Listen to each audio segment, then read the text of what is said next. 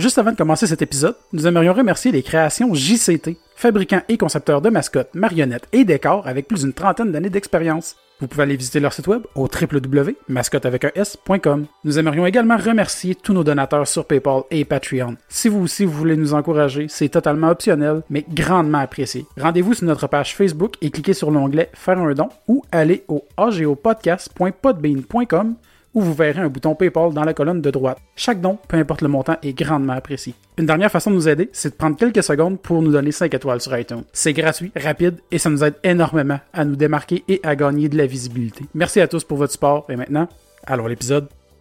Bonjour, ici Elvie Carpentier et vous écoutez l'artiste, le geek et l'otaku.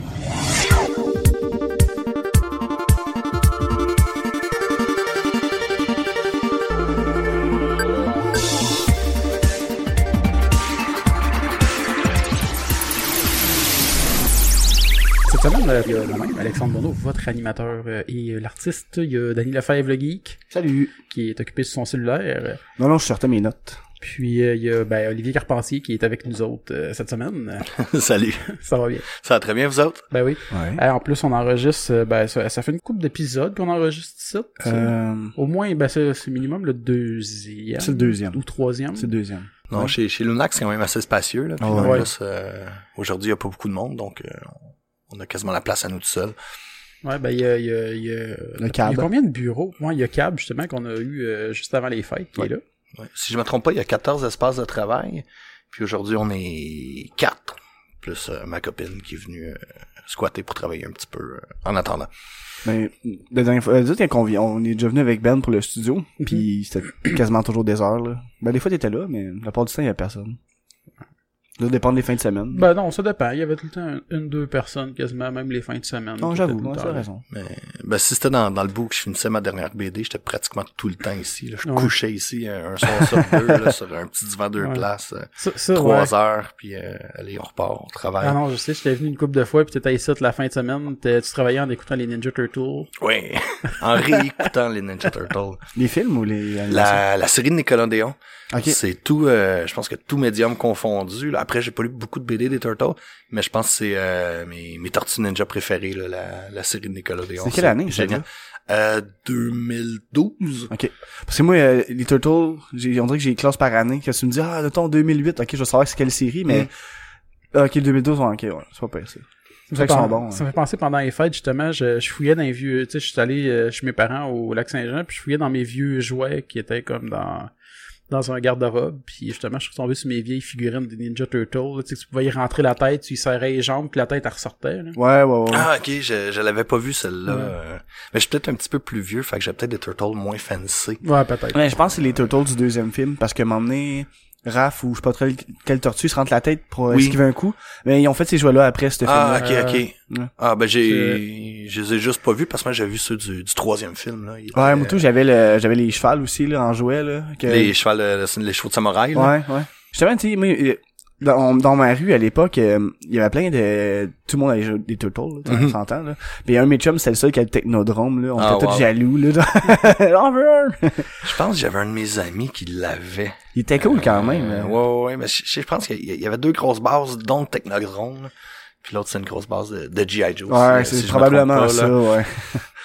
ah, les classiques. Pour vrai, c'est une affaire qu'à un moment donné, on serait fun qu'on parle des jouets, des, Ben oui. Ben oui. des jouets des Ben, années 90. vous- là. ah oui, ça, ben oui, c'est j'avais les meilleurs vu ça. bebelles ever. Mais euh, justement, vous avez écouté vous autres euh, sur Netflix Le euh, The, documentaire? To- Non, Toys That Made Us? Non, je l'ai vu passer comme cette semaine, le, le, Il y a, il y a le six- thumbnail puis ou le trailer, je me rappelle pas. Puis j'ai fait, oh, ok, ça, Ah, pour ça vrai, c'est cool, intéressant. Il y a 5-6 épisodes à peu près. là.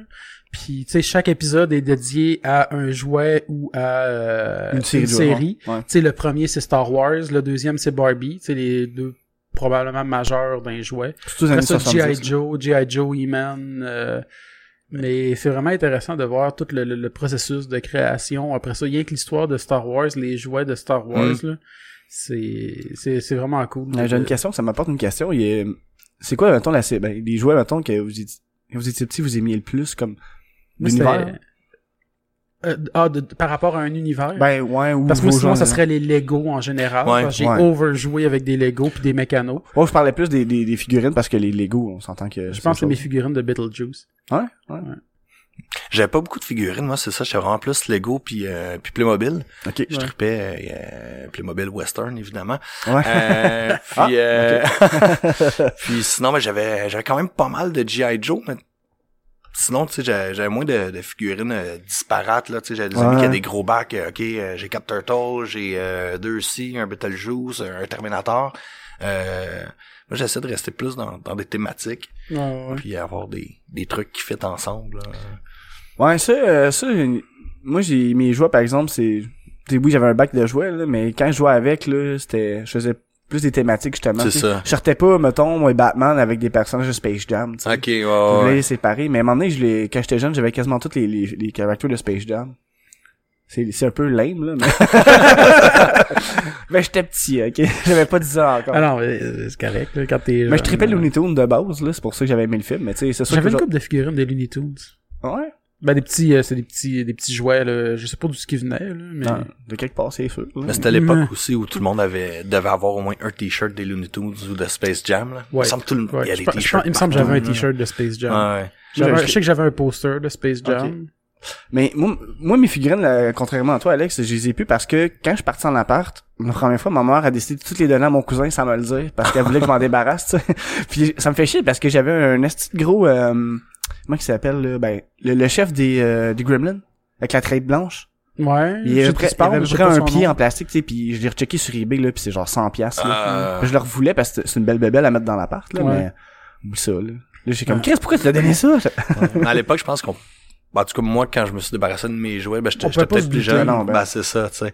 Peut-être que mon, mon tonnerre roulant Ouais. de G.I. Joe, il, je peux aller voir, peut-être qu'il vaudrait euh, 200 piastres, là. Ouais, Une probablement. espèce de, de char d'assaut qui avait deux pieds de long. Tu pouvais rentrer 12 bonhommes dedans, chacun à leur poste de tir. Il y avait, ils s'ouvraient, il y avait deux missiles nucléaires qui sortaient, puis euh, un Ah, truc de fou, là. Mais tu sais, c'est- ça, c'est qu'il y a des jouets que je trouve qui sont encore beaux au- pour aujourd'hui, là. De Ouais. l'époque que j'aimerais ça juste comme mettre en display chez nous, mais tu sais, c'est plus achetable, là. Je, je- Ouais. je rachèterais pas, là. Non, c'est ça. Je suis pas un collectionneur de, de jouets en tant que tel, là. C'est plus pour décorer, en fait, si t'es trouves. Ouais, c'est si ça. Ouais, c'est ça, exactement. Je les retrouve à bon prix, je vais peut-être les repogner, mais... Ben justement, moi j'étais déçu parce que les seuls jouets, quand, quand j'ai fouillé dans mes jouets, je voulais juste retrouver mes figurines de Beetlejuice, puis c'est les seuls que j'ai pu. Ah non! J'avais encore toutes les figurines de, ben tu sais, j'avais des figurines justement de Star Wars, des figurines de E-Man, mais tu sais, c'était tous les jouets à mes frères que j'ai eu, que tu sais, c'était, ben c'était mes jouets, mais c'était pas vraiment mes jouets, tu sais. Ouais. Puis les premières de Star Wars, moi justement j'ai des cousins qui s'en étaient débarrassés puis j'ai j'ai trouvé moins le fun, Hey, tu sais, c'est ils, pas des- ils- pas des belles- bougeaient pas là. Ouais, non, c'est pas des belles figurines pour... C'est ça, ça les, les bras pliaient pas, ils étaient pas Ouais. euh, tu sais rendu là je préférais mes GI Joe là. Mais Ouais. justement, dans le documentaire, il y a les premières figurines, là, c'est, c'est, c'est cool de voir justement comment ils sont venus, qui sont, qui en sont venus à les créer, parce que justement, ils ont vraiment pas eu beaucoup de temps.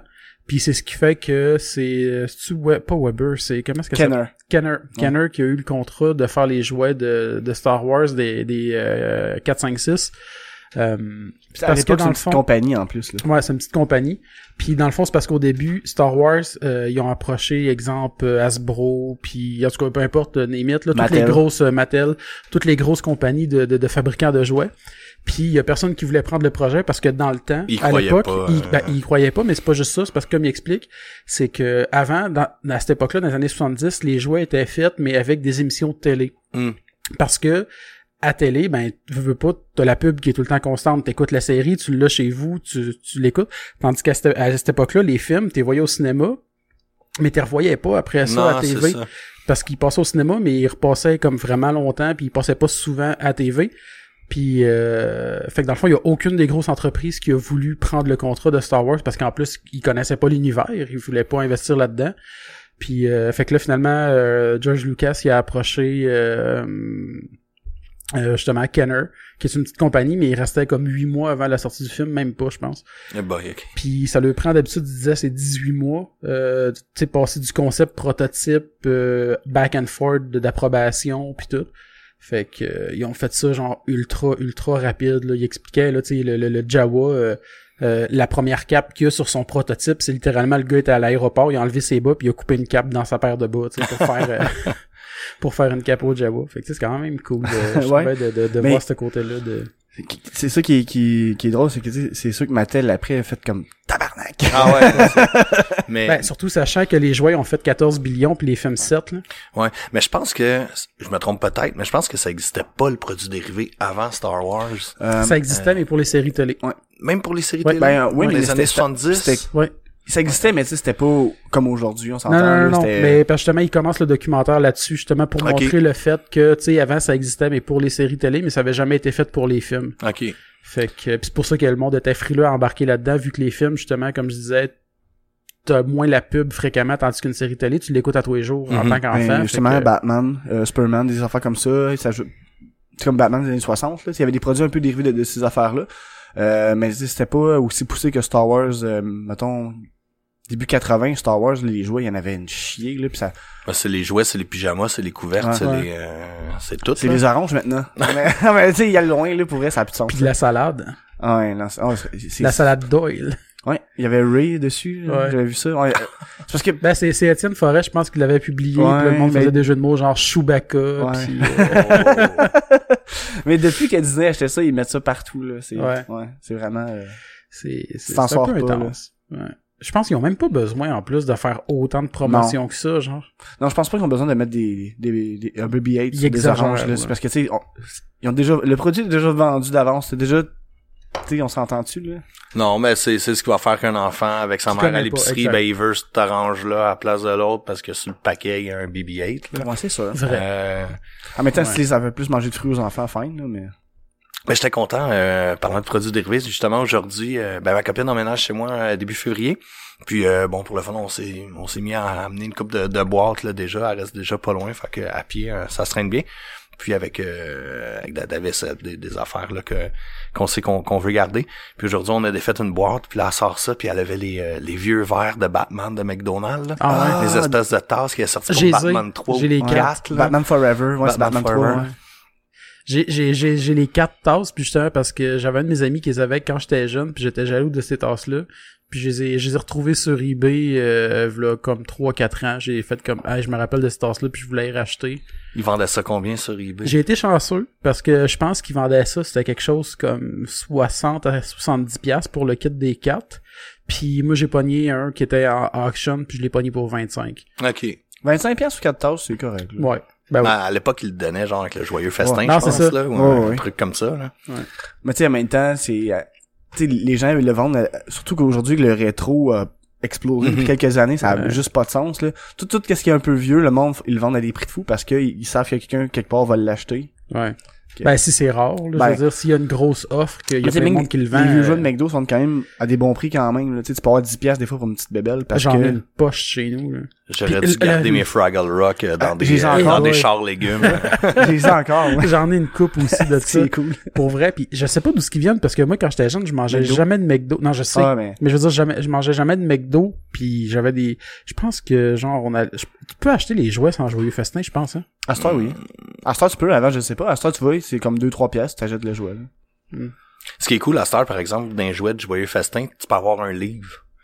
Euh, je sais pas si c'est rendu Ouais, au ouais, Québec. Quand j'étais oui. allé au Nouveau-Brunswick, euh, à Moncton, j'étais- on était allé au McDo un moment donné, puis t'avais un- une bébelle, mais t'avais un livre, c'était quand même des, des beaux livres couleurs, là, euh, un bel objet, fait que j'étais comme, ah, wow, tu sais, c'est Ah, ça, c'est le fun, là. euh, Ça, ça, il pourrait même faire une série, euh, tu sais, t'as, t'as juste, juste des livres, puis ça pourrait être cool aussi. Ouais. Parce que souvent, les jouets, tu sais, justement, mes, mes Fraggle Rock, tu sais, ça, jouais dans le bain avec, tu sais, c'était pas des, c'était des jouets qui étaient le fun à l'avoir sur le coup, mais trois jours plus tard, tu sais, je, je retombais avec mes, mes vrais jouets, entre guillemets, Ouais, ouais. là. euh, Ouais.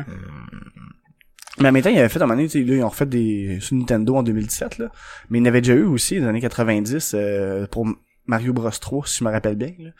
Oui. Euh, Ouais, puis j'en ai. Euh, ça je les ai encore aussi. Tu sais, t'avais un Mario qui avait un spring avec une J'avais le, le l'Akitu aussi sur un nuage que tu Ouais. sais, il se craque là puis il roule. Là. Ouais, Ouais. lui, puis t'avais l'autre, euh, t'avais aussi un, en raton, j'imagine. ouais, un raton qui, qui springait, mettons, puis t'avais une tortue qui avait une pompe, là, tu payais sa pompe, là, il flottait Ouais, un peu. ça je l'avais Hmm. aussi. Ouais, il y avait même des gadgets, là.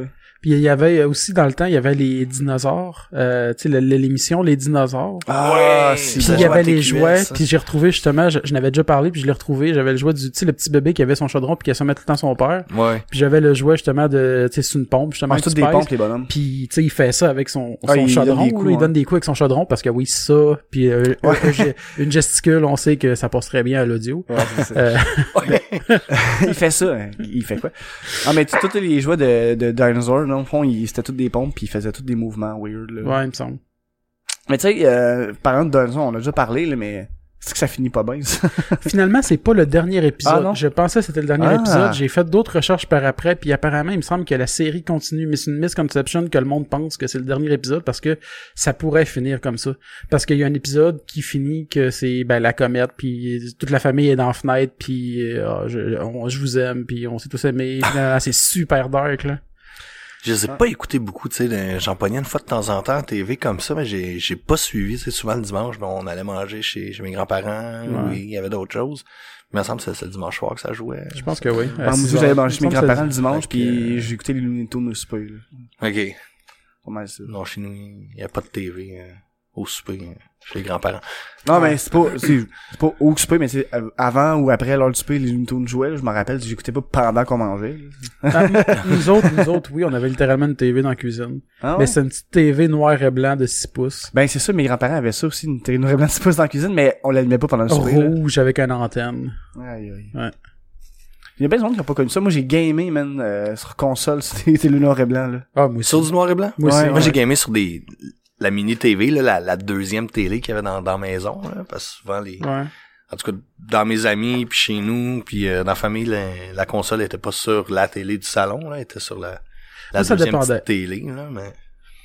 Ouais, c'était vraiment, mes parents gamaient.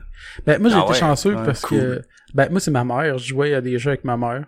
Mais euh, euh, c'était c'était c'était juste drôle parce que des fois j'étais chez des amis puis là ma mère elle m'appelait chez chez mon ami puis là si je restais pas loin puis Alex là je suis pogné dans tel tableau peux-tu venir me le passer? Fait que là j'a- Ma je mère partais de chez mon ami j'allais j'allais passer son level puis je retournais chez mon ami après genre. Ou tu sais, m'appelait dehors. Hey, sais, là, je, je rentrais, je suis une seule tableau, je retournais dehors. On, on est vraiment nostalgique tout d'un coup, là, on a parlé de Bebel, puis moi, je- je je- je sais même pas pourquoi qu'on était rendu je, là-dedans. je, je sais pas, mais ça, je pense à cause de, on a pas de Netflix, là, puis d'affaires de jouets, là, je sais pas. c'est fort possible On peut arrêter, tu sais.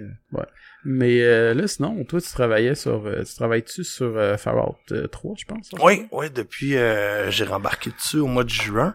Euh, j'ai fini euh, ben ma ma BD qui est rendue aux poubelles là, pour pour juste pour Ouais, rire. ben ça, je me demandais si tu voulais en parler Euh, ou pas. ouais, ouais, ben oui, Ok. j'ai pas euh, j'ai pas de problème là dans le fond euh, ceux qui qui sont pas au courant personnellement ça elle aura pas vécu longtemps. Je travaillais euh, c'était une BD dans le fond que que je pourrais avait commandé à Berbère un, un éditeur euh, de Québec. Puis pour leur 35e anniversaire, puis eux autres, euh, ben ils m'ont approché, ils ont approché Yves Pépeltier pour euh, pour faire le scénario. Fait que j'ai travaillé là-dessus là, pendant un an, un an et demi. Euh, ça a été euh, ça a été rough, ça a été des, des semaines de fou. Euh, Yves, tu sais, à la télé ou dans dans, dans ses numéros, tu sais, il a de l'air un peu ouhou, tête en l'air, puis euh, foufou, mais quand il travaille, c'est vraiment euh, c'est une machine, il, il est Ah ouais. discipliné, puis tu sais, c'est tout le temps un, un processus euh, de en, en en continu. Donc, tu sais, même moi, si euh, tu sais, on allait chez lui, je lisais le scénario, c'était tout des, des petites histoires de, de quatre pages. Euh, on, on- je faisais un premier découpage à dessiner avec lui, je retournais chez nous, j'en faisais un deuxième. Il me renvoyait un document de correction, euh, un document là, pour mes quatre pages, fait que je faisais des corrections, après ça crayonné. Là, il, a- là lui, entre temps, il disait hey, on pourrait ajouter tel truc dans le background, une affiche de je sais pas, les, les lundis des AA, parce que c'était tout de, de la parodie. Ouais, Mhm. ouais, pour, ou maintenant pour l'époque aussi, là. Ouais, ouais, c'est ça. situation. Fait que euh, fait qu'il y a beaucoup de, de travail d'ajout, de correction, puis euh, même des fois je ah, il exagère là, puis finalement quand on a terminé la BD puis que j'ai eu le, le produit fini dans, dans les mains, je fais ah ouais, tu sais le, le petit détail en, background, là, le lettrage sur l'affiche, j'ai bien fait de de Ah, le des- faire ah, des- parce des que fois- des fois, ça- a l'air zèle Ouais, ouais. Sur le moment, mais une fois que le produit fini, t'es tellement fier, ça Chris, C'est fait ça. job. Mais tu sais, sur le coup, là, euh, tu sais, je pensais terminer en octobre 2016 parce que moi, je me fiais justement à Far Out 2 que j'avais fait euh, à temps plein. Donc, euh, je me suis dit, ah, octobre 2016, je vais avoir fini. J'avais une avance sur droit. Puis là, rendu en novembre, oups, je suis pas prêt d'avoir fini. Fait que là, je me suis trouvé une job euh, pour une petite compagnie de jeux vidéo, Nanomonks. On fait un jeu euh, éducatif, la constellation de l'ours, Ouais. euh, pour, euh, pour inciter les, les jeunes à écrire. C'est vraiment cool. Puis, euh, fait que là, tu sais, j'allais, je travaillais le jour, je revenais le soir au studio le NAC, je m'installais, je dormais ici une, une soir sur deux. Je retournais travailler le lendemain. euh, j'ai pris mes deux semaines de vacances pour finir ma BD. Fait qu'un un truc de fou. J'ai fini ça euh, 1er mai, mettons mi-mai, les dernières corrections de, avec la couverture. Ça sort en juillet, Comic Con de Montréal, Festival Juste pour rire, ok. Bon, mois d'août, après ça, tu sais, ça, tombe un peu mort, il y a pas beaucoup d'événements. euh, même les, les journalistes, sont, les chroniqueurs sont plus en vacances. Fait que là, ben, ça repart en septembre. Euh, une entrevue par-ci, une entrevue par-là, Salon du livre du Saguenay. Arrive octobre, bim, gros scandale. L'autre Ouais. espèce de, de tata de Roson qui... euh, qui est pas capable de garder euh, En même temps, il fallait que ça sorte, ses, là, ses mains dans mais... les poches puis son bah oui non Ouais. fa- Ben, fallait que ça sorte tout à fait là euh, puis tu sais je- j'espère Ouais. qu'il va se ramasser en dedans là honnêtement C'est juste que là, toi, euh, ça fait un- c'est comme un dommage collatéral, en fait, là. oui, non, c'est ça. Mais tu sais, j'ai, été payé au moins. Ça, là, là-dessus, Ouais. j'ai pas, euh, C'est j'ai plus pas à me plaindre. qui a passé proche de, de, de- d'être dans la merde à cause de ça, mais au moins, juste pour rire, a racheté le lot de. C'est ça, l'éditeur, lui, euh, juste pour rire, payait nos avances sur droit à Yves puis à moi, donc pour nous permettre de, de travailler dessus. Puis Berbère euh, payait l'impression du livre. Puis euh, final, donc eux, ils pensaient justement tu sais, faire un, un bon coup. Ils en avaient imprimé 3000 en se disant ça, ça va rouler. Puis je pense que ça aurait bien roulé, là. C'était, c'était quand même une bonne BD. Puis arrive le, le scandale avec Roson. Avec eux autres, ils auraient pu se, se remettre dans la marde, puis là, une semaine ou deux, ben, ils ont réussi à, à négocier que juste pour rire rachète les Ouais. euh, Le restant. le restant au prix euh, au prix d'impression au moins là je sais pas les, les détails du truc mais euh, le, le propos de la BD aussi fait que on pouvait pas dire bon on va attendre que, que ça se calme que quelqu'un rachète juste pour rire puis on va euh, on On va repartir repartir, tu sais, ouais. parce que dans le fond euh, Yves ce qu'il avait écrit lui c'était une espèce de, de fiction historique donc on suivait euh, Vito qui est l'alter ego de, de Vittorio, qui est le designer italien là, qui, a, qui a créé cette, cette mascotte-là de Victor. Dans le fond, il voulait une BD pour Victor, parce que c'est qui Victor, euh, personne ne le sait, tu sais, à part euh, dire maman, j'ai, maman c'est Ouais. fini. Ouais.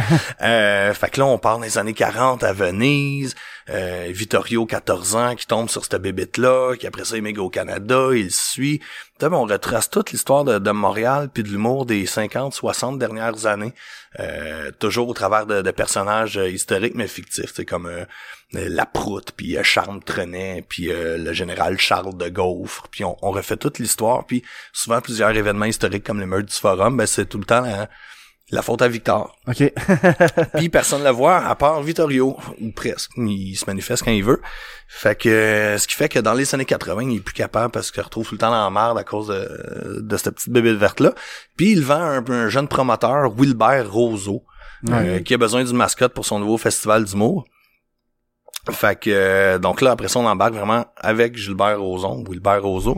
Et euh, on va même jusqu'à euh, faire un, un clin d'œil, tu sais, euh, adresser les, euh, les agressions de 98 pour lesquelles euh, il avait plaidé coupable. OK. Et lui il était super d'accord avec ça. euh, tu sais, Yves s'était assis avec, puis euh, euh, il l'avait interviewé, puis bon, il se connaissait aussi, puis tu sais, euh, Roson il disait ah non mais j'ai changé, tu sais, puis euh, j'ai remis ma ma vie en ordre après ça, puis tu sais même à l'interne, peut-être pas les ses collaborateurs immédiats, mais les humoristes souvent c'était c'est l'impression qu'il y avait, tu sais, euh, il y a un avant puis un après 98, puis là Ouais. dans BD ben après ça c'était un peu sa rédemption et tout. Ouais, Et finalement, c'était toute de la merde. Fait que tu sais, la BD est, est rendue euh, est rendue invendable. Ouais. Donc euh, non, ça fait mal parce que tu sais, je me dis bah j'aurais pu faire euh, Ben, j'aurais pu faire Far Out 3 pendant ce temps-là, j'aurais pu faire tellement d'autres choses. Puis même si été payé, tu sais, quand on regarde le nombre d'heures euh, rendu à l'heure, c'est aussi bien d'aller travailler chez McDo là. Ah ouais. euh, Puis en quand plus, tu fais tu sais- 60 80 heures semaine. Non, littéralement, c'est ça, tu le disais tantôt, mais tu dormais ici, là. Ouais, ouais, c'est ça. Tu sais, je venais, je travailler sur le studio avec Ben, justement, puis Ouais. il était ici euh, toutes les fins de semaine, puis... Ah ouais. Puis j'ai, j'ai été chanceux, ma, ma copine Mélanie, euh, elle m'a full supporté, tu sais, elle, elle me faisait des, des petits plats, elle venait super avec moi, puis je pense sinon je- j'aurais fait une overdose de, de ramen, là, puis de, de sandwich de dépanneur, là. Ouais, ça- Donc, euh, ouais. Puis en même temps, même après ça, tu sais, même que c'est déjà été payé avant, c'est la visibilité, les gens Ben, font ça. comment, c'est qui ce gars-là, tu sais, puis même, Ouais. il peut s'intéresser à d'autres projets, tandis que là, C'est comme, ah, ben, j'ai oublié ça. hein, je Bon, ouais, pense, euh, même si je pensais pas faire nécessairement plus d'argent dessus, il aurait fallu qu'ils en vendent vraiment des, des quantités incroyables ou qui ou même qui, qui développent le marché en Europe. Euh, tu sais, je pensais justement surfer là-dessus en termes de visibilité, en termes de d'entrevue, tu sais, me faire connaître. Puis je me suis dit, ben à chaque fois que je, tu sais, on vise un public super large, tu sais, avec une BD pour juste pour rire. Donc je me suis dit, ben à chaque fois qu'il y a quelqu'un d'autre qui connaît mon travail, ben il y a une chance aussi qu'il découvre Far Out ou qui Ouais. donc, euh, tu sais, je pensais beaucoup euh, bénéficier de, de ça. Puis je me disais, ben, tu sais, ça, ça vaut la peine là, de, de mettre mes projets euh, de côté pour faire ça parce que à long terme, ça va être, euh, ça va être une bonne chose. Et euh, non. Donc, euh, mais bon, tu sais, c'est euh, C'est ta première commande, par exemple? de bande dessinée? Euh, pour un album, oui. Ouais. Euh, tu sais, j'ai eu des, des petites commandes, là, des fois euh, corporatives. Ils voulaient une BD euh, pour euh, envoyer à leurs clients pour Noël ou euh, des trucs comme ça, mais tu sais, vraiment un- une BD complète, là. euh, tu sais, c'était c'était 80 pages couleur. Quand même, c'est une bonne job. hein. euh, c'est ça. Ben, au moins, Tu faisais la couleur aussi. Ouais, je faisais la couleur aussi, mais tu sais, même à la fin, j'ai été euh, obligé de, de demander à, à des amis là, ben, De j'ai payé là pour pour faire les, les aplats de couleurs. Donc euh, Caroline Brown a fait une coupe, euh, Laurence Léa Dionne, euh, qui partage un espace de studio ici à Lunac avec moi, en a fait aussi. Donc pour essayer de finir à temps, mais là ben finalement ça devient encore moins payant parce qu'il faut euh, faut que j'y paye à chaque Ouais, fois c'est qu'ils ça. qu'ils font une page. Euh, mais oui, mais bon, tu sais, j'ai j'ai 80 pages de BD de plus derrière la cravate. Puis ça te fait une belle anecdote aussi, là. Ça dans une couple d'années, ça va faire Ouais, une belle anecdote ouais. là. Mais c'est sûr Euh, que, ouais, ouais. je- Ça fait déjà une couple de mois, puis tu sais, quand j'y repense, et je trouve ça encore Ah ouais, non. encore Non, dur, c'est clair, c'est vrai.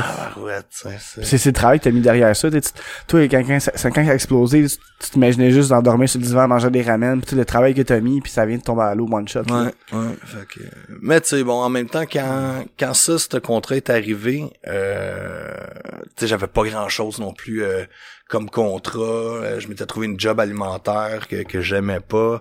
Euh, Far Out, ben, il était pas fini d'écrire. Puis tu sais, ça il y avait tombait pas- quand même Il y avait assez pas bien. encore de, de plan pour euh, faire un Kickstarter ou quelque chose. Ouais. Donc, euh, donc c'est c'est bien tombé, tu sais. Puis à l'époque, j'étais j'étais bien content. Puis bon, tu sais, j'en j'en ai quand même bien bénéficié en le faisant, même Oh, si ouais. c'était des, des semaines de fou. Tu sais, j'a- j'avais une paye correcte faire de la BD. Donc, euh, mais bon, gars, c'est on peut pas, on peut pas faire pareil, grand chose rendu ça- là. Fait qu'on, je vais je vais f- focuser sur euh, sur Far Out 3 à la place. Ah ouais. Euh, Puis tu sais, je la faisais. Puis tu sais, c'était c'était pas nécessairement des, des choses que j'aimais beaucoup dessiner, tu sais, c'était euh, souvent des, des scènes de ville euh, de Montréal, plus Ok, fait beaucoup de gratte-ciel, de bodybuilding, euh, de... de... de building historique, beaucoup de, tu sais, c'était de- il y a eu énormément de, de recherches à faire justement au niveau des lieux. OK, la gare centrale en 55, Ça de quoi? ressemblait à quoi? Le port d'Halifax, euh, le forum, l'hôtel de ville, machin et tout. Euh, puis là, à chaque, tu sais, puis à chaque quatre pages, je changeais de place, je changeais d'époque. Fait que tu recommençais ta, ta recherche. OK, on est rendu en 65, la mode, c'était quoi? Le, le parc La Fontaine, Ouais, là, le jardin des merveilles, ça ressemblait à quoi? Euh, mais tu sais, c'était pas euh, j'ai pas eu le même plaisir à dessiner ça que à dessiner des, des robots cowboys qui se Mhm. tirent dessus dans le désert Ben, mettons, mais- là. C'est c'est sûr que quand tu tripes que- quelque chose, tu, tu te laisses loose, puis tout- tous les détails que tu veux Ouais. mettre dans le background, c'est toi qui décides. c'est ça. Mais justement, parlant de Far Out, parce que là, en plus, il y a, il y a, il y a, il y a- le, le dessin en arrière. Je, c'est dernièrement, j'ai vu, je sais pas si c'est toi ou si c'est Gauthier qui l'avait partagé, mais qu'il y a quelqu'un qui avait fait une figurine de, de, de- du personnage de Far Out. Oui, euh, tu sais dans le fond Puis elle est vraiment nice. hein. Mais Gauthier, il est chez eux. là. ouais, Ah, euh, elle est super belle. Moi aussi j'en ai une, faut juste la, la peinture. Euh, en fait, c'est euh, quand on a fait euh, notre euh, notre Kickstarter pour euh, pour Ouais. Far Out 2 parce qu'il faut savoir c'est que Far Out 1 on l'avait fait à temps partiel. Euh, Ok. c'est pour ça que c'était un webcomic aussi, tu sais, ça nous forçait à ça me forçait à, à produire une page euh, par semaine ou à peu près. Euh, maintenant, on s'est dit le 2, on veut, on veut le faire à temps plein. Euh, Zulnac, c'est un, petit éditeur et, puis il n'y a pas grand éditeur anyway au Québec qui peuvent dire ben je te, je te mets 15 000 pièces pour euh, en avance pour faire une BD. Donc, on a fait une campagne de, de socio-financement, puis on avait inclus des figurines là-dedans. Fait que c'est l'artiste euh, euh, Véronique Dumas, Véro. Dumas sur, euh, sur Facebook. Elle est vraiment géniale. Elle, elle a fait ça. C'est une, une fille qui vient euh, plus du milieu du cinéma Ok. faire des props, faire euh, beaucoup d'a- d'accessoires. Puis euh, ben, s'est mis à sculpter aussi pour le fun. Puis elle, a trip figurine. Puis euh, c'était Serge, un des partenaires du studio, qui a, qui a connaît, c'est une de ses amies. Puis quand on a décidé de faire le, le Kickstarter, elle nous a mis en contact avec. Donc elle nous a fait euh, six figurines. Donc qui étaient disponibles pour, euh, pour le Kickstarter. Puis sont, euh, oh non, sont, sont vraiment Mais belles. c'est figurines, mais toi puis euh, Gauthier, vous en avez une, fait qu'il en reste quatre en circulation. Euh, il y en a trois qui sont partis pour le Kickstarter. Euh, nous, on en a chacun une, puis je pense qu'il y en a une autre à quelque part. Parce que moi, je pensais que c'était, je pensais que c'était fan-made, parce que moi, il me semble que j'avais vu, c'était un vidéo, puis ça fait pas longtemps que ça a été, que j'ai vu ça partagé. Ah, peut-être qu'il y en a quelqu'un d'autre qui en a fait à Ben, je pense que oui, parce que c'est Ah. peut-être deux semaines que j'ai vu ça, puis que le commentaire c'était écrit ah, une fan a fait euh, décider de faire une figurine. Ah, ok, ouais, je pense qu'on parle pas de la même affaire. Attends, ben là, le- les auditeurs pourront pas voir, mais je vais te montrer sur mon Instagram notre figurine officielle à nous. Puis tu pourras me dire si c'est elle que t'as vu passer. À la limite, on peut de la toute mettre façon, encore. je vais couper cette bout-là, là. je vais aller checker en même temps euh, la Est-ce que c'était ça? Je pense que oui. C'est ça, c'est bel et bien la, la figurine de que Véro Dumas avait faite. Donc c'était c'était eux qui étaient disponibles pour le, le Kickstarter.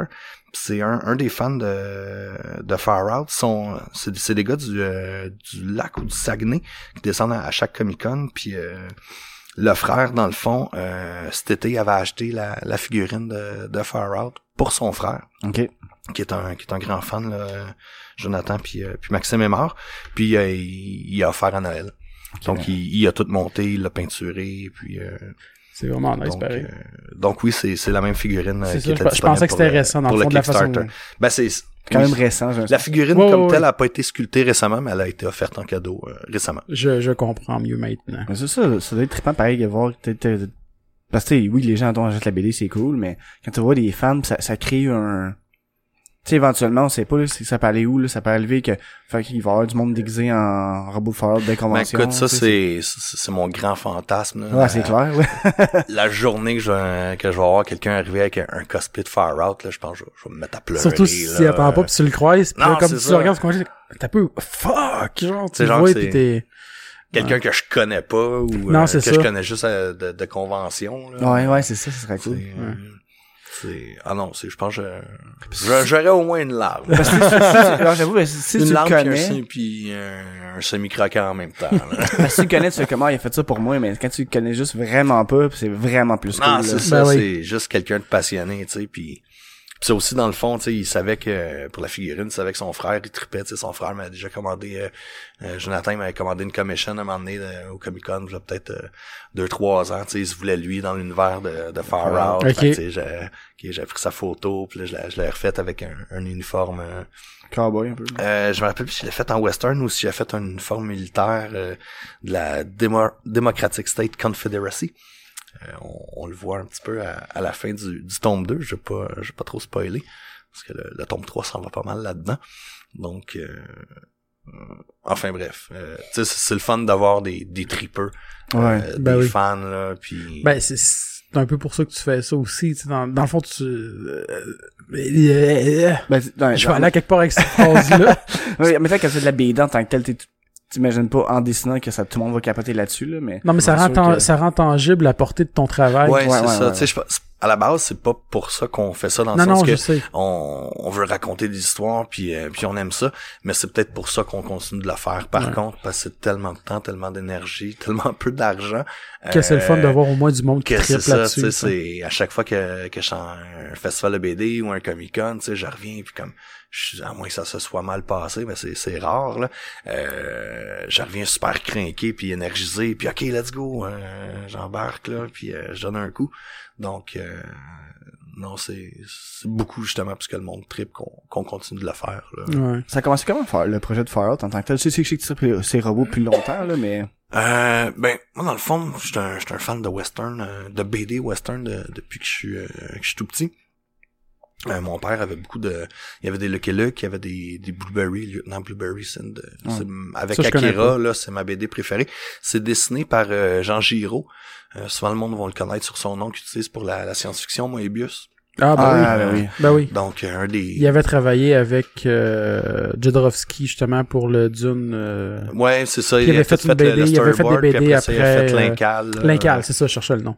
Donc, euh, c'est probablement le plus grand euh, français, là, euh, euh, ever, à, mon avis. Euh, puis, c'est ça, c'est une série de western qui se passe, dans le fond, avec la, conquête de l'Ouest, les guerres indiennes. On revient sur sa jeunesse pendant la guerre de sécession. Donc, mon père, ils avait toutes. Tripais à fond. J'étais chanceux quand j'étais petit, à, je, je, je viens de Joliette. Puis j'habitais en face euh, en face d'un parc. Puis l'autre bord du parc, il y avait la bibliothèque municipale. Puis il y avait une belle collection de BD. Fait que j'allais tout le temps me, chercher des BD. Puis là, je suis tombé dans, dans les tuniques bleues. Puis, donc j'ai tout le temps trippé western. Puis euh, dans le front 2 avec Gauthier, on avait fait une histoire, euh, un western qui s'appelait Peine de mort. Donc c'était un 12 ou 14 pages, là, un, un petit drame là, euh, western avec une petite touche euh, d'humour aussi. Puis, euh, puis tu sais, pour faire son, c'était tout taper les, les vieux films de Sergio Leone. Puis on, on tripait là, c'était c'était de belles soirées de, de recherche. Puis euh, ou d'autres films comme Open Range entre autres. Puis euh, et après ça, euh, Studio Lunac, euh, qui existait mais qui faisait pas encore de BD, il faisait, euh, il vendait beaucoup de figurines puis il faisait du produit dérivé, donc des sacs, des ceintures, des affiches. Euh, Fabrice, il m'avait, qui est un des, des fondateurs du studio, m'avait demandé de de fournir des, des visuels, puis j'avais fait des, des robots cowboys comme celui qu'il y a derrière moi présentement. Donc ça c'est pas un personnage de Far Out, c'est vraiment un robot cowboy que j'avais fait pour euh, ces, euh, ces items là. Puis euh, puis j'étais comme aïe aïe, tu sais, ça, ça pourrait faire. Et puis Fabrice aussi il m'avait il m'avait fait la, la même remarque, il disait Hey, t'as quelque chose là. Puis j'avais dit à Gauthier, bon, on travaillait ensemble dans le front, puis on avait d'autres projets de BD ensemble. Puis, tu sais, il y a une différence souvent que je dis quand j'ai des, des cours de BD aux jeunes, tu entre avoir une bonne idée, un bon concept, puis un scénario bien ficelé, tu sais, c'est vraiment deux choses. Euh, donc, j'ai dit à Gauthier, tu sais, si à un moment donné, t'as une idée justement pour une BD avec mes, mes robots cowboys, ça pourrait être cool. Puis comme de fait, ben, il m'est revenu euh, quelques années plus tard euh, avec ça. Et c'est là qu'on s'est lancé. Quelques années plus tard, c'est pas, pas la même année, là. non, non, non, tu sais, ça, c'est, ces produits-là, ça avait été fait en 2009. Puis je pense que c'est autour, de 2010. Ouais, dans le fond, non, pas, pas, pas si longtemps que ça, plus, trois ans plus tard. J'étais, Ok, quand j'ai- même. j'ai- j'ai- j'essaie de penser dans, dans mon timeline, là, de, d'appartement, Ouais, j'étais rendu où dans ma vie, puis là, j'étais retourné à Joliette dans ce temps-là. Donc, euh, ouais, à peu près trois ans plus tard. J'ai longtemps eu à faire ça aussi, compter mon timeline en, dé- en déménagement. ouais, c'est ça. Mais Où j'étais avec quelle blonde à Ouais. l'époque, puis euh, moi, dans le fond, euh, j'ai connu ça, ben, j'ai découvert ça, c'est à cause de, ah, ben, à cause, grâce, je veux dire, grâce à Jake, parce qu'il m'avait dit, ah, Olivier Verpentier, tu trouves mes dessins sont beaux, ce gars-là est écœurant, puis là, j'étais comme, ok. Il dit, ah, t'aimes-tu les robots? Ben ouais, quand même. T'aimes-tu les westerns? Ben ouais, j'aime ça quand même, tu sais, c'est... Puis là, il fait comme, ah, achète ça. Là, m'avait dit, Ah, ok, cool, je, je- je vais essayer. Tu sais, à, à tous les Comic Con, je me donne euh, comme but d'acheter une BD que je connais pas. ok. Puis je découvre, puis des fois, tu des fois, Une BD québécoise? euh, Pas nécessairement. ben, quasiment tout le temps. Ok, cool. Depuis deux, deux, trois ans, c'est toujours québécois, comme l'été passé, l'esprit du camp de Michel Falardeau, c'est celle-là. Puis j'avais trippé, c'est pour ça que j'ai acheté le deuxième, tu sais, fait que j'ai continué vu que j'aimais ça, tu sais, si j'avais pas aimé ça, j'aurais arrêté là, là, mais... À la... C'est pour ça que là, à chaque fois que je te voyais, j'étais comme Happy Far 3. ouais, ben c'est ça, on se, on se le fait demander beaucoup, puis euh, puis là, ben c'est, c'est de ma faute finalement, tu sais, quand le 2 est sorti, on dit oh, on revient l'année prochaine avec euh, avec le 3. Puis particulièrement au Comic Con de Québec, parce que le, le timing a fait qu'on les sortait tout le temps vers le, le Comic Con de, de Québec à l'automne. Puis, euh, puis on a des, des gros fans là-bas aussi. Puis là, ben l'année d'après, genre, ben non. euh, Pardon, donc à, à l'automne 2016, là, j'étais sur j'étais sur Juste pour rire. ouais. Mhm. Et je pensais finir en octobre 2016. Finalement, ça s'est étiré en mai. Mais je pensais pas que ça irait jusque-là. Fait que je disais au monde, ah ouais, non, cette année, j'ai pas pu. Mais l'année prochaine, euh, en 2017, euh, on va l'avoir. 2017, ben là, il est arrivé. Puis finalement, j'ai, j'étais encore, euh, je commençais mon crayonné peut-être.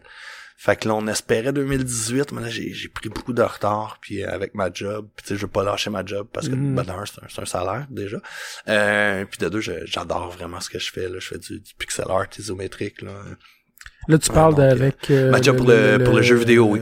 La constellation de l'ours. La constellation de l'ours. Allez voir ça, on a une page Facebook, là.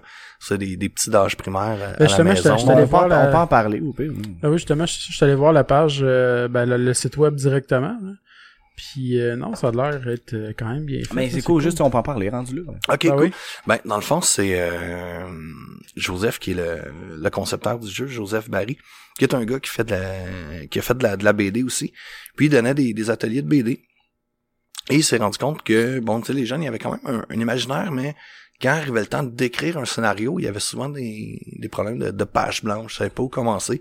Donc, il s'est dit, bon, on pourrait leur faire une espèce de, de carré de sable euh, dans lequel il crée un univers, un peu à la SimCity, mais avec plein de thèmes. tu sais. On- Il y a des éléments de, de western, de médiéval fantastique, de science-fiction, de, de contemporain, d'horreur, de un monde miniature aussi, avec des, des jouets et tout.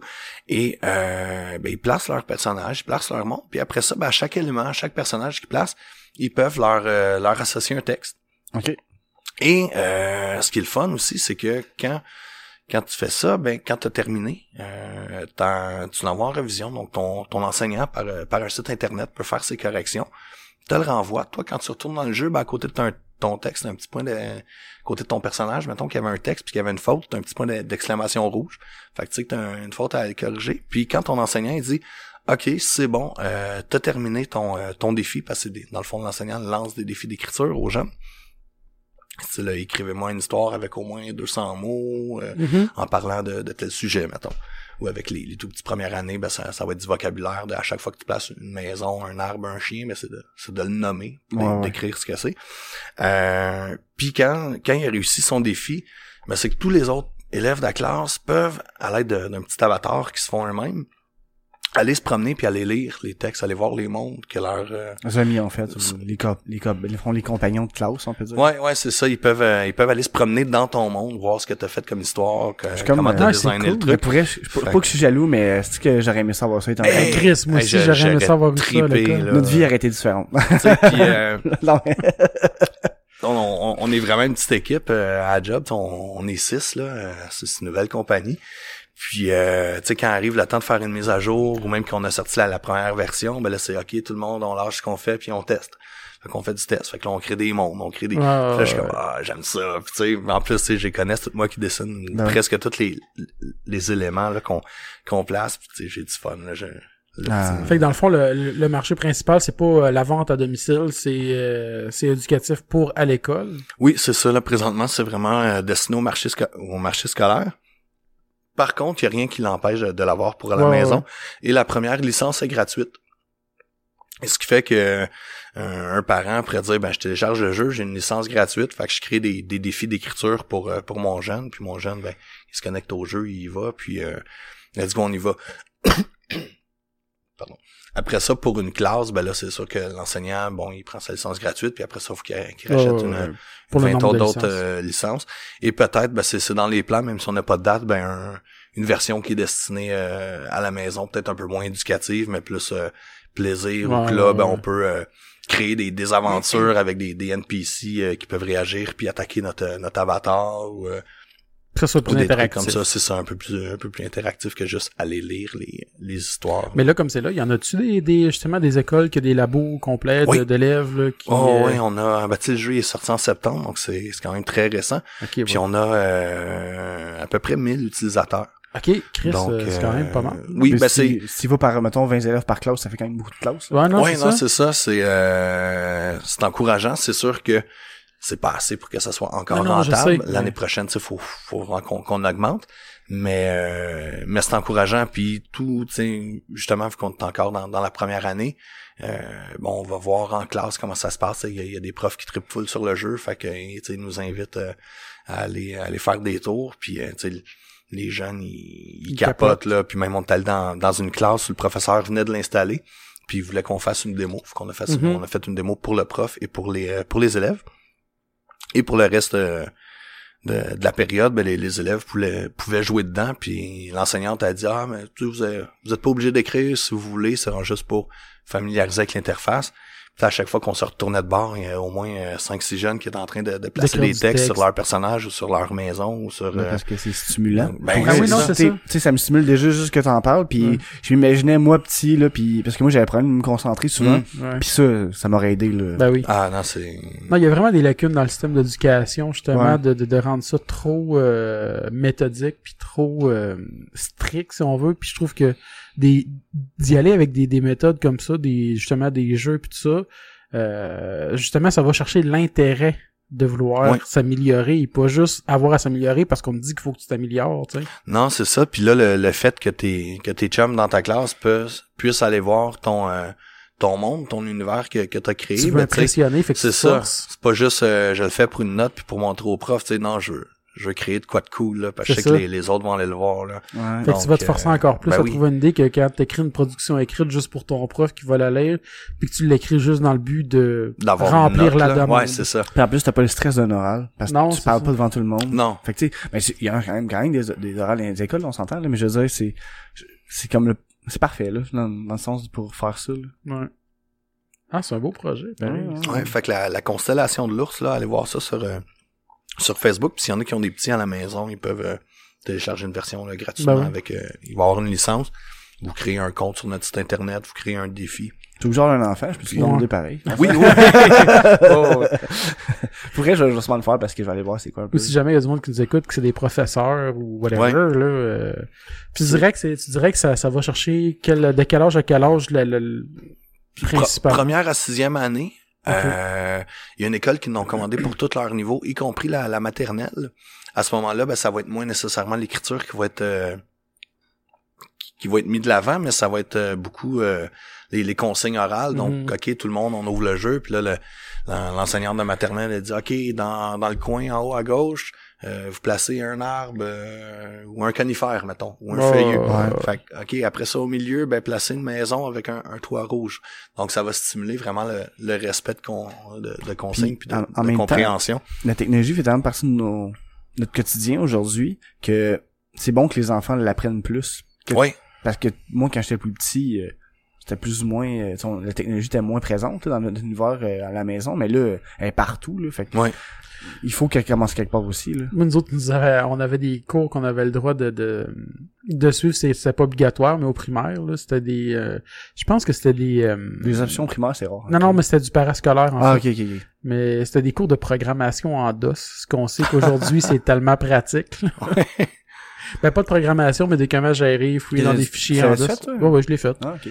Comme Euh, écrire la bonne commande pour ouvrir Ouais, ton jeu. puis après là, ça, puis, euh, euh, il y a- je me rappelle qu'il y avait un, genre de, entre guillemets, que je fais en ce moment, un logiciel, que t'allais éditer, tu pouvais rentrer là-dedans, mettre des couleurs, faire du texte, je me rappelle plus. En tout cas, il fallait que tu rentres les commandes pour rentrer là-dedans, puis après ça, comment aller fouiller des fichiers avec les bâtons euh, C, backslash, backslash, euh, ta, ta, ta, ta, puis c'est, non, CD, en tout cas, Ben, whatever. chez, chez ma mère, je me lui dit que c'est Chandos, puis pour jouer à mes jeux, il fallait que je rentre des commandes. Mais tu sais, pour vrai, là, j'ai Ouais, l'année passée, basic, puis je me rappelle mais- même pas ouais. comment ça marche. non, c'est ça. Mais Ouais, mais à ce temps, ça existe euh, dans l'ordi, à l'ordi, si tu veux jouer à des vieux jeux DOS, c'est DOSBox, puis c'est juste un petit logiciel gratuit, tu donnes l'autre, puis ça load comme si c'était un DOS, mais dans le dans au sein de Windows. Ok. Mais moi, que le premier ordinateur que qu'on a vu à la maison, c'était un 486. Oh. Puis il, il fonctionnait. Puis je sais pas si c'est parce qu'il était mal seté ou si c'était c'était comme ça à l'époque. Mais il y avait Windows et il y avait DOS. Oh, ok. Et je me rappelle que certains jeux, il fallait que je sorte de Windows. Et là, Oui. je me ramassais Oui, ben dans oui, le... ben oui, oui. Ok, Ah, c'était pas mal seté, c'était comme ça, parce que même moi, mon, mon vieux PC, t'avais le Windows, euh, je pense, je sais pas si Non, mais les. PC dans le temps, euh, jusqu'à là, encore très récemment, euh, t'a- t'avais le, le, le, le, le, le, le, le- le DOS, puis après ça, ça loadait sur Windows. Après, le DOS, t'étais tout le temps dans, sur un PC avant. là. C'est Ouais. juste qu'il fallait que tu rentres de quoi rapide, puis avant, pour empêcher le, le, le Windows d'ouvrir. Windows là. d'ouvrir, puis après ça, tu, tu restais juste dans le DOS. C'est vrai que si on l'ouvrait, genre, on- quand, il- quand il loadait, mettons, on, on faisait backslash enter, puis il restait dans, dans DOS, là. Quelque chose ouais, dans le genre. Euh, ben, je- Ben, ça, moi, c'est vrai, c'est que je rentre une commande pour aller dans mon Windows à l'époque, là. la- Ouais, c'est ça, oui. C'est, Ouais. t'allais pas Windows directement, là. Ouais, c'est ça. Je pense à un moment donné, ça avait changé. En tout cas, mais oui, je pense que on a, on a eu les deux. Il fallait faire comme backslash euh, Windows. euh, Ouais, il y a, ben, l'époque, il fallait que tu rentres une commande pour pas euh, aller sur Windows directement. Puis moi, le premier ordi que j'ai eu, c'était, il fallait que je rentre une commande pour aller sur Windows. Ok, fait que ça veut dire avec le, parce que c'était le même ordi, ça veut dire qu'on on a eu les, les deux dedans. Là. Ouais. Mais moi, vraiment, le premier, premier ordi que j'avais, c'était un... euh, mes parents avaient acheté, c'était un Tandy de Radio Shack. C'était c'était un peu le... le, le- c'était un peu le cousin de, de- du Commodore, en fait. Ah, ok. Puis, euh, ah ben, je sais, j'ai retrouvé le clavier, là, ça ressemblait à ça. Tout le monde à la maison, ça ressemblait à ça. Ah, on voit ça dans, dans, dans les vieux films des années 80. hein. Ouais. Puis, Je sais quoi, euh, finalement. Dans le fond, c'est ça, T'as t'avais... quel âge, toi? Euh, 32. Ok. Tes parents sont en techno, ça veut dire, t'as eu ça jeune? Ouais, non, mes parents, mon, mon père a tout le temps bien aimé euh, côté euh, plus techno. Ah, vous êtes Puis, le premier au lac à euh, avoir Internet, je pense, ou... Ben, pas, Ben, pas pas les nécessairement au lac, mais- mais on a, de tous mes amis, j'étais le premier à avoir Internet, là. Puis, C'est son euh, père qui a passé le fil à bout de bras parce qu'il s'en allait pas. Il a fait la traversée du lac avec le fil. Mais non, non, Chris, ça, euh, les jeux, c'était sur des cassettes audio à tape, là. C'était même ah, pas, ok, c'était ouais. avant les floppy disks, là, Non, les mais au, grosses au disquettes Geekfest, il y avait là. une console que c'était des cassettes audio. Que Ouais, je sais, j'ai j'ai été, euh, j'ai été joué dessus Ah ouais, euh, l'année Ouais, passée. Je te rappelais pas. Ben oui, j'ai été joué, à- je sais plus c'était à quoi, mais finalement j'ai fait comme, oh, c'est trop long. Même Nintendo avait développé des jeux comme ça, mais on les a pas, nous autres, ici, là. mais c'est, c'est, tu sais, ces ordi-là, c'était bizarre parce que c'était tout modulaire. T'avais le clavier qui était la base de l'ordi, l'écran. Après ça, il y avait un modem à part que c'était pas Internet, mais c'était un genre d'Internet, puis je m'en rappelle plus comment ça s'appelait. Euh...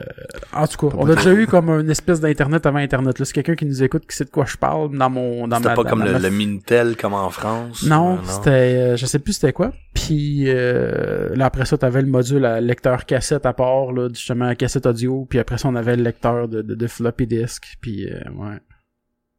Ah, ça me fait juste rire, là. ah, man, ça me ramène tellement de souvenirs. Même les floppy disks, là, c'était cool, en crise, là. Après, t'es- je sais pas, les disquettes, je me plus c'est combien de, de données que tu fais rentrer dessus, là, mais tu sais, au secondaire, moi, quand je rentrais au secondaire, c'était à mes effets scolaires. 3.44 meg. C'est ça. Si me- je me trompe pas, il me semble que c'était ça. Il fallait que Ah, j'aille une ça. photo. Hein? C'est même pas une photo. Ah non, c'est Ouais, Aujourd'hui, c'est focal, là, mais à l'époque, moi, ça m'en, ça m'en prenait, mettons, une dizaine, là, pour mon année scolaire, là, tu sais, c'était à mes effets scolaires. puis, Oui. J'ai eu, C'est Ben fou, j'ai eu ça un année parce que on, au secondaire, on n'utilisait pas beaucoup l'ordinateur. Il y avait des, tu peux prendre option informatique. Mais moi, évidemment, chaque fois que je peux prendre une option, je prenais une option d'art plastique ou de Ben, ouais, scénographie. ouais, comment ça? Non, ça... Ouais, j'ai- j'aimais ça dessiner un peu. Donc, euh. Hey, on fait du coq à l'âne ici, c'est le Ouais, fun. c'est- ouais, on fait ça, Non, on ouais, fait on tout le temps ça. Les gens sont habitués, train- là. C'est pas je suis en- grave. Je suis en train de checker c'est quoi l'espace. Euh, Des fois, est plus sur une structuré, ça dépend des épisodes, mais là, en ce moment, on l'est pas, puis ça me dérange pas. Bon, non. Tout transfert. Capacité. C'était 2.8. À capacité étendue, c'était 2.8, euh, ben 2881 K. Tabarnak, Bon. c'est rien. Un- que- C'est un JPEG en haute résolution. Ouais, c'est ça. Ouais. Genre. Puis encore. Non, c'est ça, puis encore, parce que ça peut être plus gros que ça, ça dépendant de la taille. Ouais, c'est ça. euh, Des fois, je ramenais des changes, j'allais à l'école, tu sais, mettons, l'heure du midi, t'avais période libre que tu peux aller sur l'ordi, Ouais. là. Puis, mettons, je, des, je tripais beaucoup Final Fantasy à cette époque-là, fait que là, je ramenais, mettons, une ou deux images, ma disquette des fois trois, je ramenais chez nous, je mettais à mon ordi, là, c'est ridicule. ben moi je me rappelle juste au cégep on, nous autres c'était dans dans nos justement dans nos achats obligatoires fallait acheter une clé USB que ça venait de commencer là Ah, après les cher, puis on était comme oh my god 240 meg qu'est-ce que je vais faire avec tout ça? Puis ça coûtait 70 pièces pour 240 meg Non, là. c'est ça. Moi, ma, clé USB, ma première, m'a coûté 60 pièces, puis elle avait 2 gigs, et je faisais, oh my god, que tu peux en mettre du stock. Finalement, 2 gigs, c'est fuck all. Nous autres, c'était des, euh, c'était des disquettes zip. Oh. Euh, quand je rentrais en dessin animé, c'était là-dessus. c'était quoi ça? Des, ces espèces de, de grosses disquettes qui, qui rentraient plus de stock que la, la petite disquette classique. Puis euh, après ça, quand je me suis ramassé en graphiste, là, c'était rendu sur, euh, sur des clés USB. Là. Mais au début, c'était... zip drive Ouais. ah ben oui ok les disquettes il y avait 250 meg et 750 meg il y avait deux euh, Wow! ouais Presque Ah non, un ok. G! Non, ça a commencé 100 meg, puis plus tard, il y a eu des versions de 250 et 750 meg. Ok. Ben, ça devait être là-dedans, parce que je pense que c'était un peu ça, là. Sur la fin, là, vu que j'ai Ouais, connu ouais. les, les deux. là. Sûrement le 750, probablement, vu que c'est à la fin, c'est Ah, sûrement est pas la presque un gig. Ouais, presque un gig. Malade. C'est le monde qui est... Non, mais le, le monde qui a genre, mettons, 20 ans aujourd'hui, ils vont comme... C'était bien de la marde, leur vie. en même temps, tu sais, euh, quand, quand tu connais pas autre chose, c'est, c'est magique, là. Non, non, c'est... Puis, Non, mais on- juste- on, pense que c'est hot ce qu'on a, mais dans, dans 20 ans, on Ben oui, ça va être autre chose c'était encore, de la merde, là. Mais, tu sais, juste d'avoir à attendre comme euh, quasiment une journée pour downloader une tune sur Napster. là. Hey! C'est- Ah, c'est ouais. normal. en mais- espérant avoir la bonne tune, que le gars s'était pas trompé en renommant ses, Ouais. ses, ses noms de fichiers. tu sais. Non, non, tu sais, à cette heure, tu disais, euh, je, je vais downloader un film. euh, ouais, ça va être prêt dans, dans 20 minutes, là. C'est ça. C'est une couple de, de personnes qui, qui feed, là. Ouais. Mais, Ouais. Ah, j'avoue que, tu sais, pour vrai, euh, on, on, on l'a facile aujourd'hui, là, dans un sens, là. puis on l'a dur par rapport à demain. Ouais. Ouais.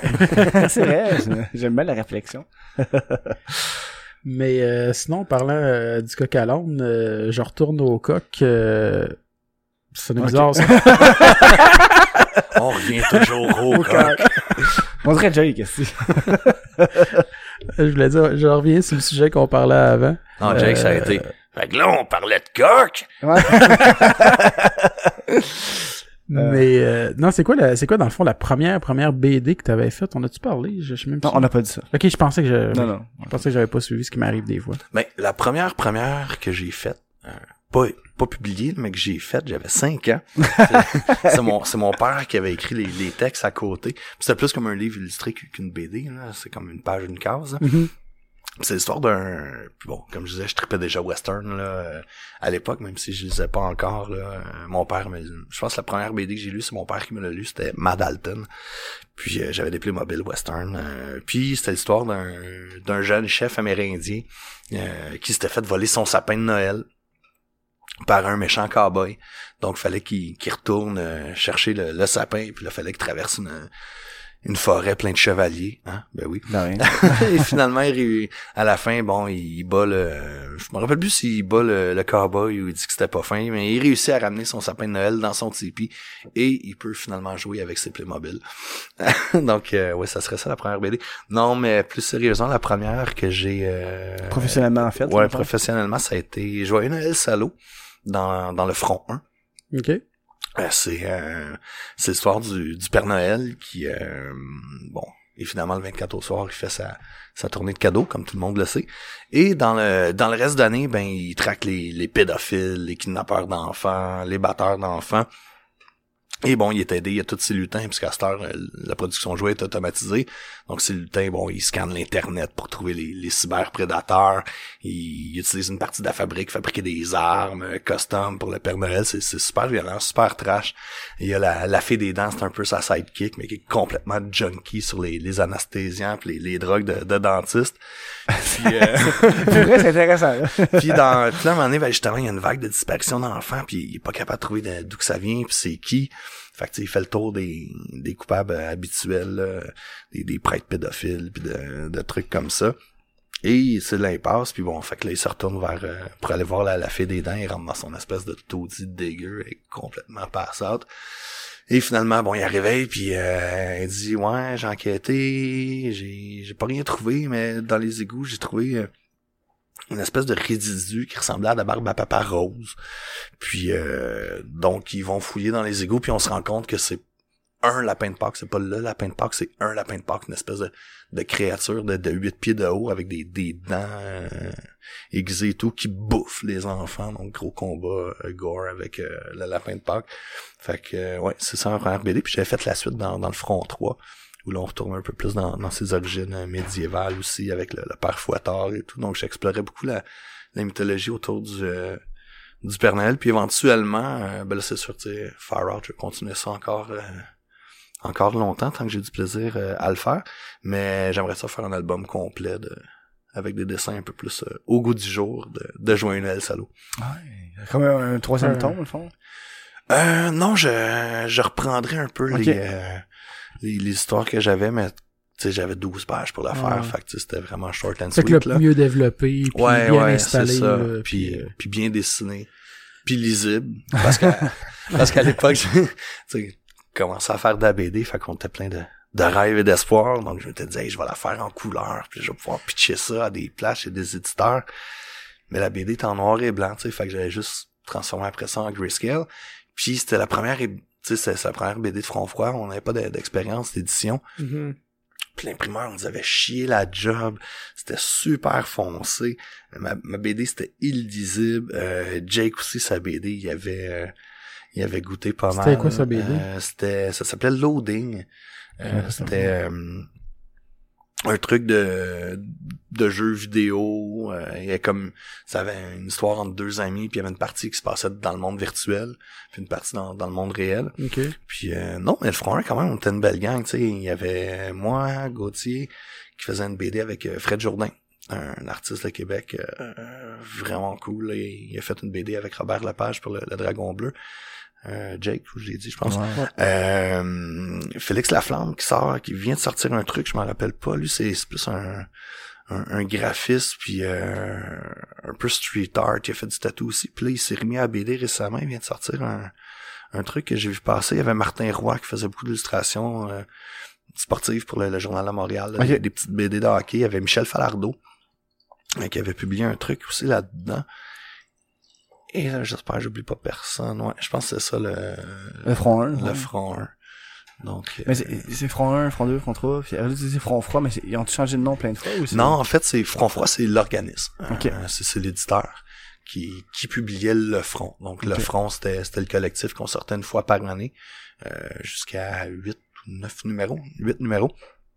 Et entre-temps, bon, euh, Front Froid s'est mis à, à faire des, des, euh, des albums complets, Mhm. comme Les Théonies de Julien Paris-Sorel, euh, La Petite Révolution de Boom, puis Vers Nucléaire de, de De Cab. Donc c'est ça, Front Froid, c'est vraiment le nom de, de l'organisme, de la compagnie. Puis euh, le front, c'est le nom du, du collectif. Ok. Je suis aujourd'hui que je catchais plus, je suis comme, front froid, front 1, front 2, depuis tantôt. Non, non, c'est ça. Je ça, comprendre une un peu. compagnie, front 1, puis avait fait faillite, puis là, reparti le nom de front 2. Ah, non, euh, pas nécessairement, là, mais c'est, je voulais juste savoir c'était quoi le... Pourquoi il y avait les deux numéros, Ça là. serait malade, on essaie même pas de, de se cacher. Non, là. c'est ça. front, rendu à front 9, c'est, triste. Ça fait juste garder le tracking de combien de fois qu'ils ont fait faillite. Là, rendu ça. à front 14, là, t'es comme, ouais. Non, mais c'est, comme triste, front 14, Non, on, non. on relâche pas le morceau. C'est c'est pas, c'est pas facile, Front Froid a jamais fait de faillite. Euh, Mais euh, le milieu de la BD au Québec, mettons, v'là 10 ans puis aujourd'hui, ça serait quoi à peu près l'évolution? Y a-tu un plus gros marché de, de, de, de lecteurs que Il y a, fidèles à la, la- aux BD québécoises? ouais, il y a énormément plus de lecteurs, puis il y a beaucoup plus d'auteurs et d'éditeurs. Et là, c'est une, question de, de poule ou d'œuf. Y a-tu plus de lecteurs parce qu'il y a une offre qui est plus ouais, grande? ouais, ouais. qui est plus grosse ou il y a une offre qui est plus grosse parce qu'il y a plus de lecteurs? Moi, j'aime penser que le fait qu'il s'est mis à avoir mutuel. une offre, le monde, ils se sont mis à, ben, à s'intéresser plus à la BD que- québécoise. Il y a aussi euh, ben, Michel Rabagliati avec Paul. Ça a été une belle vitrine pour Ouais. dire de, hey, on, on fait des trucs au Québec. Mais non, tu sais, Front Froid, on a parti ça là, un petit peu plus que 10 ans, en 2007. Le premier collectif est sorti, le Front 1, est sorti en 2008. Puis à l'époque, quand on avait créé ça, c'était un, un constat qui, qui manquait de, de plateforme pour... euh, pour, pour diffuser, pour éditer, surtout la, la BD de genre, parce que c'était ça un peu la, la ligne édito- c'est encore ça, la ligne éditoriale de, de Front Froid. Euh, tu sais, il y avait une place dans l'humour, bon, il y avait la pastèque, justement. Euh, donc nous, on s'est dit, ben, on, on avait pitché aussi. Non, on n'avait pas pitché. Glénat Québec existait même pas encore. Donc on s'est dit, bon, on va développer no- notre truc à nous, puis on va faire nos trucs. Puis après ça, ben, Glénat Québec est arrivé. Euh, au niveau de la, de la BD de genre, il y a, il y a Power Power à peu près en même temps que nous, même si eux autres, c'est, d'autres choses qu'ils font. Euh, il y a vraiment eu une émergence là autour de 2007, 2008 là.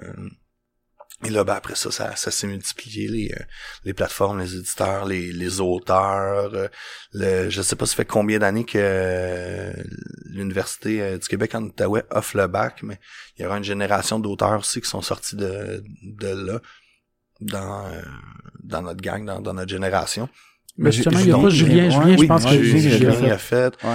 Jean-Sébastien Bérubé, il vient de là aussi. Euh, il y a vraiment euh, non plein de monde qui sont euh, qui sont passés par là puis qui, qui font de la BD aujourd'hui. Mais je pense que d'accord avec toi, comme tu disais, euh, que, que l'offre, parce que, tu sais, si tu penses que, mettons, il y avait juste bon, deux genres de BD au Québec qui se font, ben, tu sais, si ça t'intéresse pas ces deux genres-là, tu liras jamais Non, de c'est BD, ça. là. Mais il y en a plein, là. Oui, à ça, il y en a de plus en plus, mais tu sais, il y a dix ans, justement, il y avait pas grand-chose. Non. là.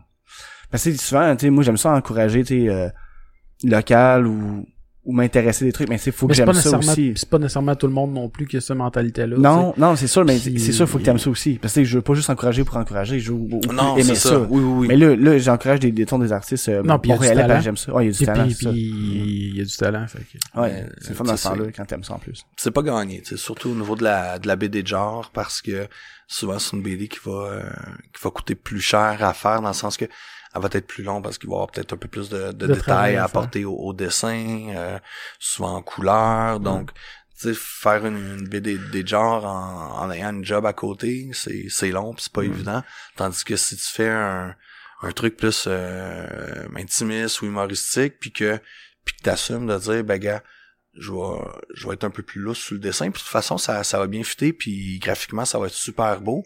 Euh, ben let's go, tu sais, c'est c'est c'est moins long de dessiner Mhm. une scène qui se passe dans, dans une cuisine que qu'une scène qui est une attaque sur une station spatiale avec Ouais. euh, C'est clair. une flotte euh, de Star Destroyer qui débarque. là. Ouais, Euh, le, le papier coûte la même chose, mais le, le temps est pas Non, nécessairement. non, c'est là. ça. Puis en plus, en même. temps, c'est sûr que si tu prends des BD, exemple de super-héros, c'est quasiment du travail à la chaîne. Oui. Euh, une fois que le- les costumes sont développés, les personnages sont développés, tu fais juste réappliquer des formules.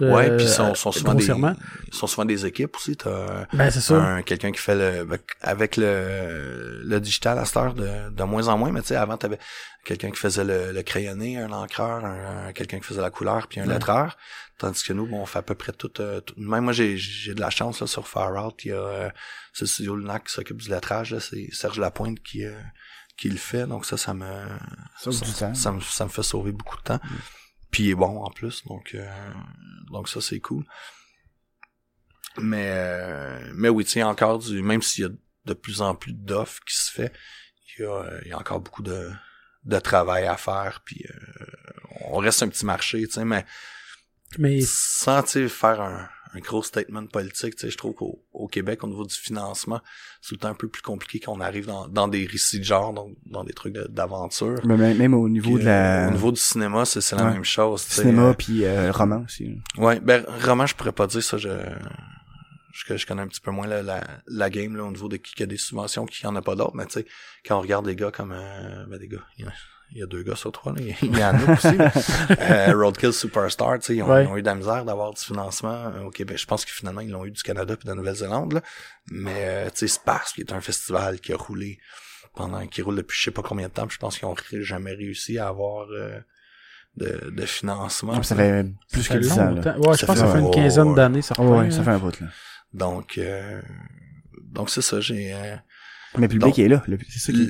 C'est ça le, le public est là sauf que tu sais quand quand tu fais une demande de subvention tu sais ça c'est peut-être juste une impression tu sais j'ai j'ai pas fait une recherche exhaustive mais souvent j'avais l'impression que les les projets qui qui étaient financés ce soit des trucs très historiques reliés au Québec ou des trucs des des récits un peu plus intimistes Ouais, non, ça euh, comme je dis tu sais c'est pas euh, c'est Ben, une impression là c'est pas De toute scientifique façon, ça, ça, ça, se trans- ça se transmet un peu, on va dire, euh, tu sais, les films qui sortent au Québec, c'est rarement des films de genre, mettons, justement. Fait que, tu sais, tu le vois tout de suite, là. Ah, lui, il y a eu cette année, les aff- ben, en 2017, il y a eu Les Affamés de ouais que j'ai pas encore vu Moi Ah, non tu l'as pas vu, pour non, Non, je, je sais qu'il faut que je le vois Ah, moi, j'avais été Non voir la euh, première à Montréal, puis j'ai Puis vraiment là, il est aimé. plus au cinéma, puis je veux pas le, je veux pas le streamer. Ben non, puis il y non a plus. plus de club vidéo.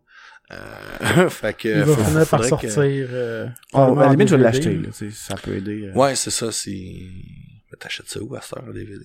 Ben, je sais pas. Avant, j'allais chez HMV, mais là, il y en a même plus. ouais, je sais pas, là, euh... 2002, Spasme, que la première. Fait que, euh, ça va faire, euh, 16 ans. 16 Ouais. ans. Quand même, ça roule. Puis c'est ça, je sais qu'Yohan, il a fait euh, souvent des, des courts-métrages euh, pour Ouais. Spasme. non? Ben, Bagman, toute- toute la gang de, de Ben, c'est RKSS. Ouais, c'est ça, toute la gang de, de. RKSS, là. Bagman, euh, ils ont fait des, des trucs de, de ninja, je me rappelle. plus Bagman, qui est un classique euh, en plus. Ah, là, ouais. Spasme, là. Ah, les ninjas, euh... ouais, puis c'est quoi le nom, mais je sais de quoi tu parles, là. Pas Ninja Apocalypse, mais... euh, En tout cas. Mm. Donc, euh, donc encourager le, le cinéma puis la BD de genre euh, au Québec. Ben euh, oui. Il y, a, il y a du bon stock. Surtout si, surtout si ça vous intéresse, là, c'est, c'est, c'est encore plus cool dans ce temps-là. Mais, mais sinon, toi, euh, dans, dans tes débuts, c'était qui tes, euh, tes influences, puis les, tes artistes que Ben, t'aimais? Quand j'étais jeune à Joliette, euh, j'avais accès à peu près qu'à du euh, de la BD franco-belge. Ben, je pense donc, que dans euh, ces années-là, pas mal partout au Québec, c'était ce qu'il y avait Ouais, le plus. Peut-être à part à Montréal ou dans. Puis de toute façon, tu sais, même, je, je trippais pas super-héros, je trouvais que c'était la BD un peu cheap, même dans, dans l'objet autant que dans l'histoire de voyons donc, c'est piqué par un, un araignée, puis il devient euh, une Ouais. araignée radioactive, puis là, il développe des pouvoirs, j'étais comme. Puis tu sais, c'était pas beau non plus par rapport à ce qui se faisait en Europe, là, dans, dans ces années-là. Euh, aujourd'hui, ça, ça a changé, mais à l'époque, c'était, il y avait une différence flagrante. Puis bon, après, c'est une question de, de rythme de production. Mais bon, donc j'ai, grandi dans, dans le franco-belge. Euh, les tuniques bleues. euh, j'ai, Ouais. j'ai vraiment trippé. Évidemment, le Lucky Luke, Astérix, j'ai aimé ça beaucoup, beaucoup. Tintin, j'ai jamais aimé. Gaston Lagaffe, hein? Euh, non, moins, Non, non. Euh, puis un petit peu plus vieux, ben, je suis tombé euh, dans les Blueberry, comme je disais un peu plus tôt. Ouais. Euh, mon père avait ça à la maison. Et quand j'ai eu très... Non, j'avais pas 13 ans encore. J'étais un peu plus jeune, puis il y avait quelqu'un euh, à l'école, à un moment donné, j'en- j'entends parler de ça à la cafétéria. euh, ben, j'avais au moins 12 ans, j'étais au secondaire. Euh, il commence à parler d'Akira, puis je connaissais pas ça. Là, je vais voir à la bibliothèque, puis ça avait l'air malade, puis ils avaient, mais c'était dans, la section des livres pour adultes. Fait qu'il a fallu que j'annonce à mes parents. Bon, mes parents sont passionnés, ils ont signé l'autorisation que je peux emprunter des, des livres pour adultes. Puis il y a plein de bonnes BD là-dedans, il y a plein de d'Hugo Pratt, le Fort Welling, puis Corto Maltese. Et là, quand je suis tombé dans Akira, c'est le premier manga, j'avais jamais lu de manga avant, même pas de Dragon Ball, il n'avait pas, je Ouais, à peu près c'est pas. moins... euh, Et puis, bah, tu sais, j'ai- je m'en vais avoir 36 ans là, cette semaine, fait que je suis peut-être un petit peu plus vieux, là, mais en tout cas, à Joliette, il y, y avait pas de, il y avait pas ces affaires-là. Et quand je suis tombé dans Akira, j'ai capoté ma vie. Déjà, tu sais, les, les dessins sont malades au niveau de l'architecture, au niveau de, des personnages, de tous les, les, les véhicules, les armes. C'est, tout est précis à un niveau, là, de, de fou. Et c'est découpé là de façon là super dynamique là les, les cases avec des, des diagonales puis des, des trucs de ouf tu sais euh, avant c'était assez carré là ce que je disais à part oui. à part euh, Druillet si Ouais. vous tombez sur du C'était souvent six cases, puis... euh, ouais ben ou c'est- tu sais ils jouent un peu dans, dans le format mais c'était tout le temps des, des angles de 90 degrés tu sais Mhm. puis là t'as des, des scènes de poursuite avec des, des cases en diagonale en triangle et là la violence qu'il y avait là-dedans là, le petit Ouais, c'est gars de- violent, c'est violent. 13 ans, moi, capotais de Wow! On peut exploser des têtes dans des BD puis des trips. Là, tous mes dessins après pendant trois ans. Ils se sont ramassés à super gore. Un moment donné, ma mère est tombée dans mon agenda, puis tu sais, je dessinais dans, dans mon agenda, puis Ça va s'inquiétait. Ouais, ouais, là, ça, ça, ça va-tu, Olivier? Genre des, des dessins gore avec euh, des paroles de Metallica, là, puis euh, fait que...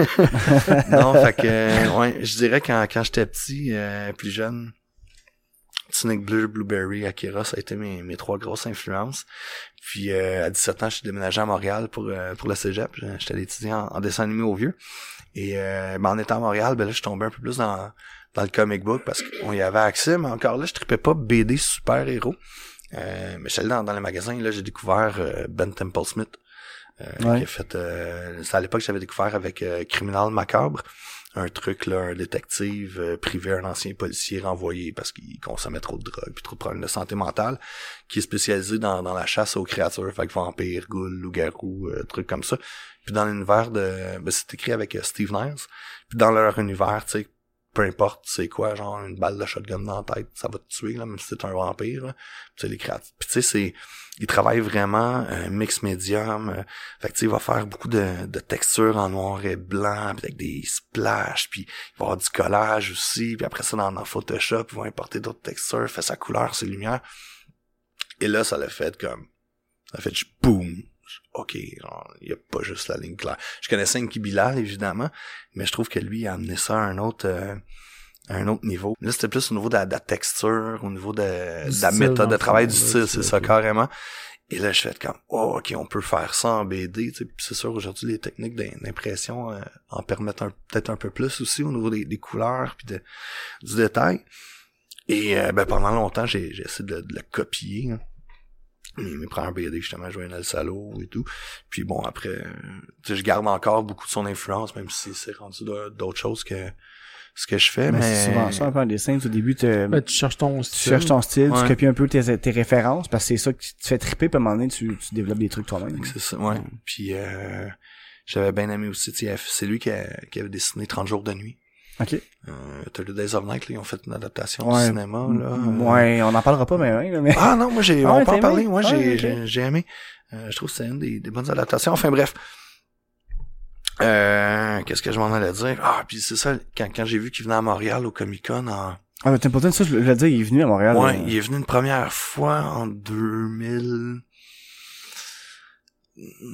2013 à peu près. 2000 Ouais, peut-être, 2012, en tout cas, mettons de 2012. Et là, je capotais, puis j'étais comme full anxieux d'aller le voir, parce que je trouvais que en entrevue, ou euh, tu sais, ces photos qui a de l'air snap, tu sais, tout le temps en complet, trois pièces, puis euh, finalement, tu sais, je m'ose aller le voir pour lui demander de signer, puis jaser un peu avec, puis le gars super fin, là, c'est vraiment, vraiment, puis là, je monte mes trucs, tu sais, c'était- Far Out à l'époque, mais c'était juste un webcomic, Mhm. là, c'était pas encore euh, publié.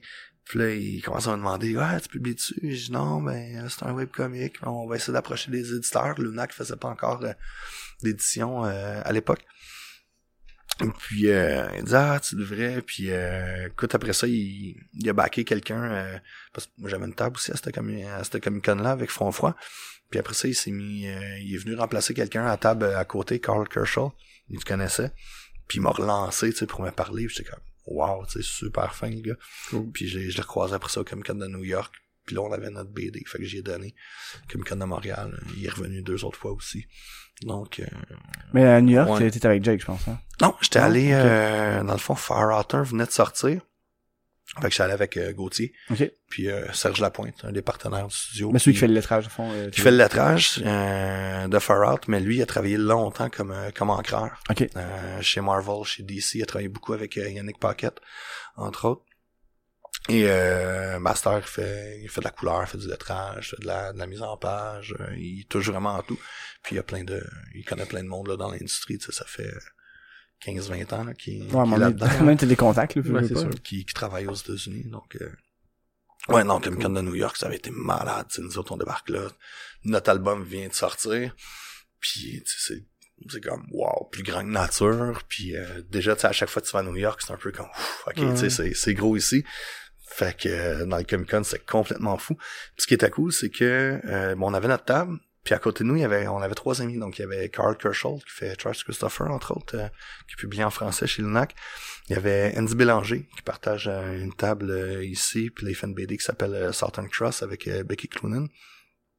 Et il y avait ah ben il y avait Yannick Paquette qui avait sa, sa table un peu plus loin. Puis eux autres avaient tous été invités au euh, non c'était pas vrai c'était pas Andy Andy était là mais lui il avait pas été invité c'était Brandon Fletcher qui est un auteur qui a fait des Assassin's Creed Bad Girl puis bon beaucoup de trucs depuis. Et euh, les gars ils avaient été invités au party privé de DC. Il était trois puis il y avait une invitation avec un plus un. Fait que nous, on était trois, ils nous avaient mis les trois en plus un. Ah, nice. c'était dans une espèce, puis tu sais, c'est la dernière année euh, de DC à New York avant qu'ils déménagent euh, à à Burbank, euh, en banlieue de, de Los Angeles. Fait qu'il y avait, puis il y avait beaucoup de monde qui était fâché à cause de ça, fait qu'ils avaient vraiment mis le, le paquet dans leur party, puis c'est un truc... Euh, Ah, parce que les gens, il fait qu'ils partent de New York pour aller ailleurs. Ça les faisait Ouais, chier. c'est ouais. ça, tu sais. Pour les auteurs, ça, ça change un peu moins, mais tu sais, tout ce qui était éditeur, puis ceux qui travaillaient chez DC comme tel, il y en avait beaucoup qui, qui avaient une crotte sur le cœur.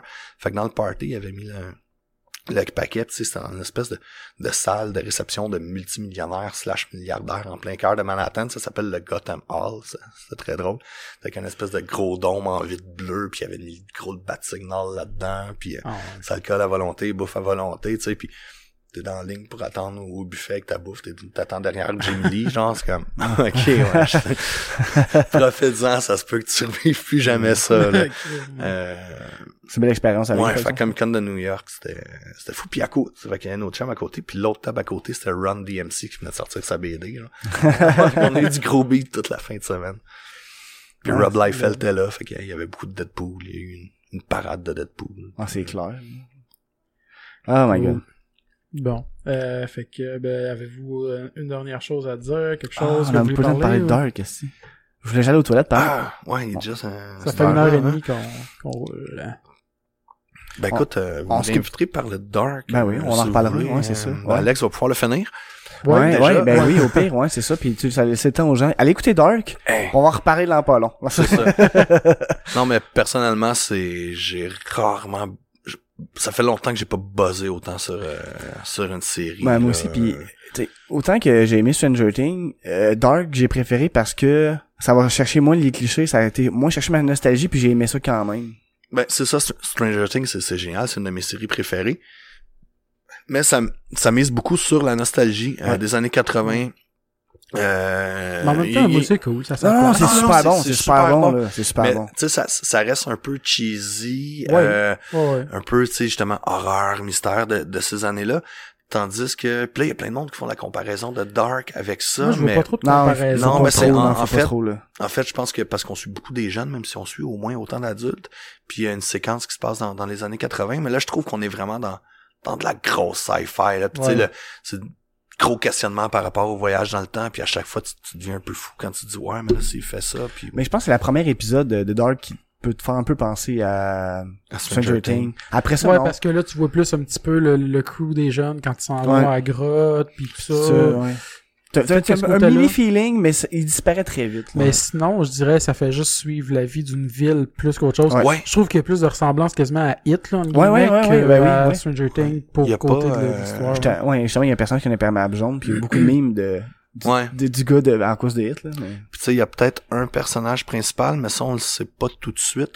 ouais. Euh, mais on suit vraiment comme tout le ben, pas tout le monde, là, mais tu C'est sais, au c'est moins ça qui est fun. Il y a un personnage de- principal, mais tu sais, non, tu sais pas vraiment c'est qui, à part vers la fin, tu fais, ah, tu dois être lui. Ouais, tu sais, tu- à un moment donné, tu dis, ok, c'est, c'est vraiment lui la, Ouais. la clé, ben, Ouais. un peu. Ben, la clé, ouais. Puis encore. Mais, euh, mais non, puis s'il y en a qui, qui l'ont pas encore écouté puis qui l'écoutent, je, je vous suggère de, de l'écouter en allemand sous-titré. Ouais. Euh, Ben, moi aussi, là. Mais surtout, écoutez-le pas en anglais. J'ai, essayé les, les ah trois non, pour voir. L'anglais est dégueu. Le français est pas si mal. Tu sais, c'est sûr, à chaque fois que tu écoutes une traduction, tu as une Ouais. petite période d'adaptation. Euh, Ah, justement, puis après, moi, après j- ça, tu t'y fais. J'ai- J'avais vu que il fallait que je l'écoute rapidement, je voulais l'écouter le plus possible parce que là, vu que nous autres, la semaine prochaine, mais la semaine passée, j'ai eu ça, on fait tout le temps des, des jeux de mots avec le, le, le temps, là, Ouais. mais parce que ça va être sorti après que avant que ça? Ouais, ouais, ouais. En tout cas, la, parce que la semaine prochaine, on va être... Parlant de euh, voyage dans le temps. Ouais, c'est ça. Voyage dans le temps, exactement. Tout est en même temps. Je vais y aller dans le plus logique, puis je vais tout couper mon niaisage d'avant. Euh, la semaine dernière, on était au euh, au GNM de Gatineau, puis il fallait que je fasse des pixel art parce qu'on cherchait des affaires à vendre, puis je me suis dit je vais focuser là-dessus, faire des petits cadres, là, des, des petites affaires. Parce qu'on sait qu'il en manque là, des pixel art dans Ah, les des conventions. conventions, il y en a pas assez. ça puis des des des vinyles, euh, des des pop vinyles, euh, c'est les deux affaires qui manquent dans les conventions. En tout cas, fait que je l'écoutais en français en faisant ça parce que vu que je tu sais l'anglais je le comprends bien mais j'ai besoin de plus de concentration si je fais autre chose en même temps je vais juste ça va juste devenir du bruit de fond tandis qu'au moins français je suis capable de le suivre sans Ouais. euh, être 100% focus fait que je l'ai écouté euh, justement les quatre premiers épisodes en français mais c'est juste c'est un français de France Oui. mais tu sais c'est juste c'est drôle parce qu'il y a des expressions que tu sais comme mettons son sweat son sweat je sais comme c'est quoi son sweat? Ah son sweater. Ouais. Mais, euh, ben, tu sais, comme le, le dernier Star Wars, j'étais allé le voir euh, ben, en anglais, euh, évidemment, avec mes chums. Puis je suis retourné avec euh, avec mon neveu euh, dans le temps des fêtes. Fait qu'on est allé le voir en français, tu sais, puis les, les cinq premières minutes, tu fais comme... Ih! Mais après ça, tu sais, je remarquais plus, tu sais, j'écoutais le film, puis... Mm. euh, Mais, mais le problème, je pense, avec The Dark, la traduction, c'est juste qu'on dirait en anglais, soit que c'est à cause que c'est l'allemand qui est vraiment prononcé différemment que l'anglais. Euh, Ils sont pas habitués aussi. Les mots. Ben, non, mais c'est ça, c'est ça que j'allais dire. C'est, c'est- mon deuxième point était qu'en plus, ils sont pas habitués nécessairement de faire de la je traduction pense en anglais, pas je la pense. même expertise. Puis les mots suivent tellement pas la bouche, là. À, un moment donné, moi, je savais même pas que c'était allemand au début. C'est toi qui me l'as dit après que j'ai, j'ai écouté l'épisode 1, puis tu m'as dit. Il est ah, passé en anglais automatique, dans le fond? Ouais, ben oui, parce que mon Netflix est en anglais, fait qu'il Ok, est passé en anglais automatique. Puis là, à un moment donné, j'étais comme, j'ai-tu un problème de, de- d'internet, là, whatever, tu sais, le, le, le son est décalé? Je pensais que le son était décalé, puis j'étais comme, voyons donc. Puis là, à un moment donné, j'ai, là, c'est ça, tu m'as dit ça, j'ai fait comme, ah, c'est pour ça que c'était dégueulasse de même. Ah non, non, moi j'écoute en allemand en partant. Euh, toutes les séries que sur Netflix, euh, j'écoute toujours en langue originale. Même Ouais. Labyrinthe de Pan, je l'avais écouté en espagnol. là. Ok. Euh, Pas moi. Non, ok. C'est pour ça que j'écoute toujours en langue originale, sous-titré anglais à la limite. Là. La sous-titré français, c'est toujours weird là, en français. Je sais pas pourquoi. Là, Ouais. les- ok. Je sais pas. Peut-être juste moi, finalement. Non, euh, rendu au sous-titre. Si c'est un truc en là. anglais, je vais prendre les sous-titres en anglais. Ouais. À moins qu'ils suivent pas, parce que là, je trouve que c'est encore plus mélangeant quand le... le Quand c'est un close caption ou euh, il y a une différence entre les deux euh, euh, close caption puis un autre terme en tout cas mais Ah, mettons qu'un sous-titre, il pas la conversation. Ouais, puis souvent Ah. ils vont raccourcir les phrases du monde avec des mots plus Ouais. tight pour Fait euh, qu'à ce moment, moins vite. fait qu'à là. ce moment-là, je préfère un sous-titre en français. Ah parce que moi j'ai de la misère à suivre, c'est ça. Mais c'est si, les j'écoute en mots, anglais là- puis que je lis en anglais puis que c'est pas les mêmes mots. Ah, ça me gosse. Ah moi tout ça là je, je comprends pas. Mais c'est vrai qu'il met des sous-titres quand c'est juste en anglais, là. Je l'écoute de même, là, mais... Ouais. Ouais, après, Moi, ça, ça dépend, dépend, s'il y ça a des dépend c'est quoi, accents ou si, euh, tu sais, si t'écoutes un truc moins de- écossais, là. Mm. euh, Je sais pas, euh, mm, Moi c'est con mais j'ai moins de misère avec l'anglais mettons british que l'anglais euh, des fois américain. Ah, moi, je sais pas. Je trouve que c'est plus facilement compréhensible des fois. ouais, il mange pas mal, je trouve. Le British? British Ouais. Moi je trouve que c'est le contraire. Ça dépend les, ça dépend les États aussi. Ouais, c'est ça, il- s'il est au Texas, c'est d'autres Ouais. choses. Ouais, c'est ça. Ouais, non. Mais l'Australien, mettons Australien aussi, j'ai un peu la misère. C'est le temps que je seul. Ouais. En tout cas, hein? Hein? Faudrait pas un débat là-dessus. sur cette préférence d'accent. Ouais. Fait que, Ouais, ouais. ben là-dessus, on va, on va, On va closer finir ça, hein. Fait que, Eh ben, ben- euh, toi, on peut te suivre, j'imagine. Je pense que tu as une page Facebook. Oui, j'ai une page Facebook, j'ai plus de site internet, faut que je m'en refasse un. Euh, Olivier Carpentier, euh, illustrateur sur euh, sur Facebook. euh, la constellation de l'ours, si vous voulez voir ce que ce que je fais Ouais. en, en pixel art. Puis Fallout 3, Puis, euh, c'était à euh, l'affût. Far Out 3, euh, écoute, je vous montrerai là après l'émission, là, on est au studio, fait que vous allez pouvoir voir des, des pages, mais ça, Malade. Ça l'avance pas, pas assez vite à mon goût, mais ça l'avance. On, on travaille fort. Puis euh, un gros merci pour l'invitation, les gars, c'était Ben, vraiment le fait fun. plaisir. On revient pour Dark. Oui, Puis, euh, ben, nous autres, euh, abonnez-vous à notre euh, Facebook, Podbean. On est sur iTunes, euh, Google Play, puis euh, partout. Fait que, bye bye. Bye bye.